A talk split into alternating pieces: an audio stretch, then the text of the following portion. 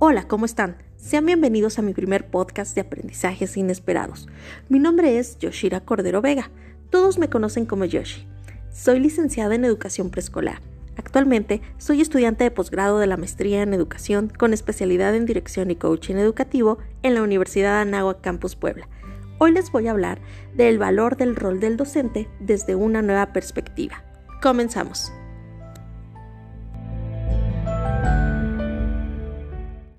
Tiempo atrás, en un mundo menos globalizado y caótico, se veía al maestro como una figura admirable y respetable.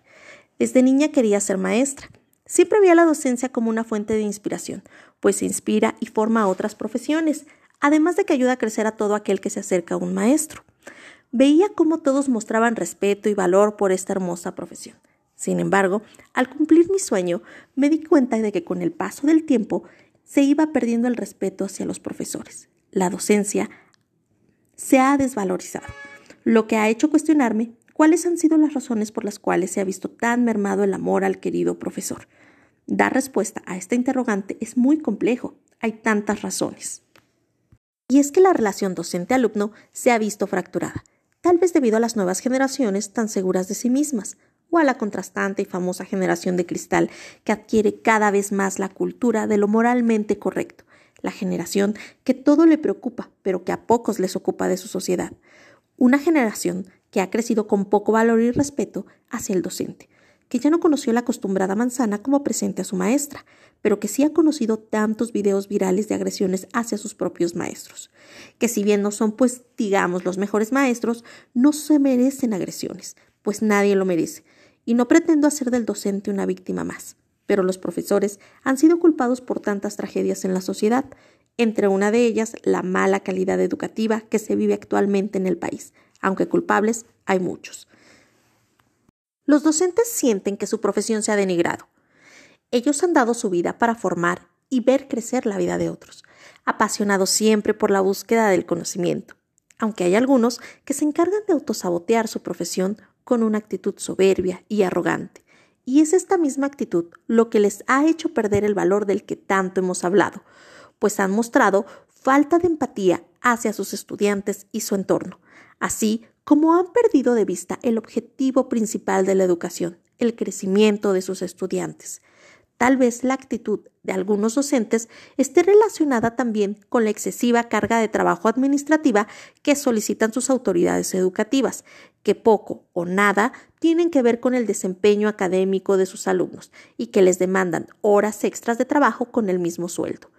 Y es que según la OSD, en el panorama de la educación, los salarios de los maestros en México están por debajo del promedio de la OSD de preescolar hasta secundaria. Y si bien no es un factor determinante, sí que desmotiva a los maestros. Pero volvamos a la interrogante primordial. ¿Por qué se ha desvalorizado el rol del docente? Para dar una respuesta, fue necesario vivir una pandemia por un virus llamado COVID-19, un virus que desestabilizó a toda la orbe y en cada una de sus actividades, y que dejó reluciendo las carencias que se viven en cada uno de estos países. En México, la desigualdad y la falta de equidad ha dejado un tremendo socavón en el ámbito educativo, sobre todo para los menos favorecidos. Una pandemia que ha puesto en evidencia, entre otras cosas, la tan existente falta de atención de los padres de familia en la vida académica de sus hijos. Pues hay padres que extrañan las escuelas más que sus mismos hijos, pues se están enfrentando ante el desempeño del rol docente del cual no están ni preparados ni capacitados. Sin embargo, Hoy por hoy existen padres de familia que aún afirman que los docentes trabajan menos en esta contingencia, pero los que vivimos desde la primera línea de batalla sabemos que el trabajo se ha multiplicado. Y aunque sabemos que no todos, pero que sí hay padres de familia que se han visto obligados a involucrarse en las actividades educativas de sus hijos. Puedo afirmar que la pandemia nos está dejando algo positivo en la educación. En primer lugar, el obligado uso de las herramientas digitales. Y en segundo lugar, estamos viendo por fin una educación tripartita y corresponsable entre docentes, alumnos y padres de familia trabajando como un solo equipo. El papel de los padres de familia en la educación se ha vuelto de gran importancia Y es este mismo arduo trabajo entre una docencia improvisada y un uso obligado de herramientas digitales lo que han hecho valorar y respetar más el trabajo de cada maestro que ahora es anhelado en cada hogar mexicano. ¿Estamos acaso en la nueva era de la revalorización del docente? Aún no lo sabemos en su totalidad, pero lo que sí es un hecho es que el papel del docente ha tomado un nuevo significado desde una perspectiva ajena a los agentes protagonistas del cambio educativo. Hoy, la sociedad está formando una nueva opinión del rol docente desde una nueva perspectiva. Esto es todo por hoy y me despido de ustedes. Soy Yoshi Cordero Vega. Les agradezco por haberme escuchado y los estaré saludando en el próximo podcast de Aprendizajes Inesperados. Hasta la próxima.